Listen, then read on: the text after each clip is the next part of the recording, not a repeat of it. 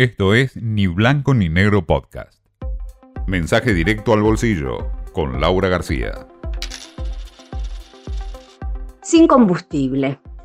Massa parece haber perdido la paciencia y directamente dio hoy un ultimátum a las petroleras. Dijo que si para el martes la situación de desabastecimiento no se regularizó, no se normalizó, desde el miércoles no van a poder exportar ni un solo barco. Porque, eh, bueno, el petróleo es primero para los argentinos. Así que, bueno, bajo amenaza, veremos cómo reacciona la industria petrolera que, según el ministro de Economía y candidato presidencial, tiene una producción récord. Y esta supuesta escasez, en realidad, enmascara o encubre pura especulación relacionada con las elecciones. Según Massa, estaban eh, simplemente esperando, ¿no?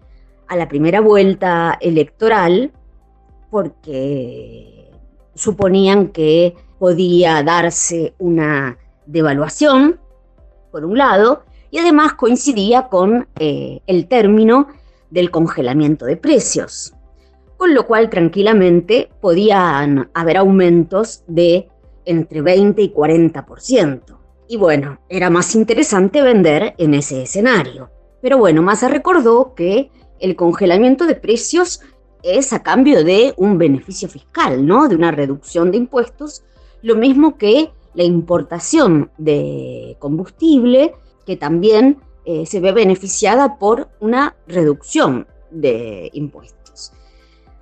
Y bueno, les guste o no a las petroleras, y esto es literal, ¿no? Palabras de masa, también dijo que va a anunciar un aumento del cupo para los biocombustibles. Esto es eh, en parte, obviamente, para poder responder ante situaciones como esta, que se eh, presenta en este momento, ¿no? De retirada del mercado de las petroleras y también para cumplir con las metas ambientales de la Argentina. Una muy buena noticia para la industria de la caña, ¿no? De la industria azucarera del norte. Y ahí aprovechó para pegarle a Milei y decir, porque bueno, el otro candidato no cree en el riesgo, en el cambio climático, eh, ni en el eh, la intervención en los precios. Pero bueno, así estamos, muy tirante la relación, ya les digo, bajo amenaza. Y ahí, para colmo, claro, la gente preocupada porque no quiere quedarse eh, sin combustible, así que hay mucha, mucha cola en las estaciones de servicio que se quedan para colmo sin producto. Así que veremos cómo reaccionan las petroleras.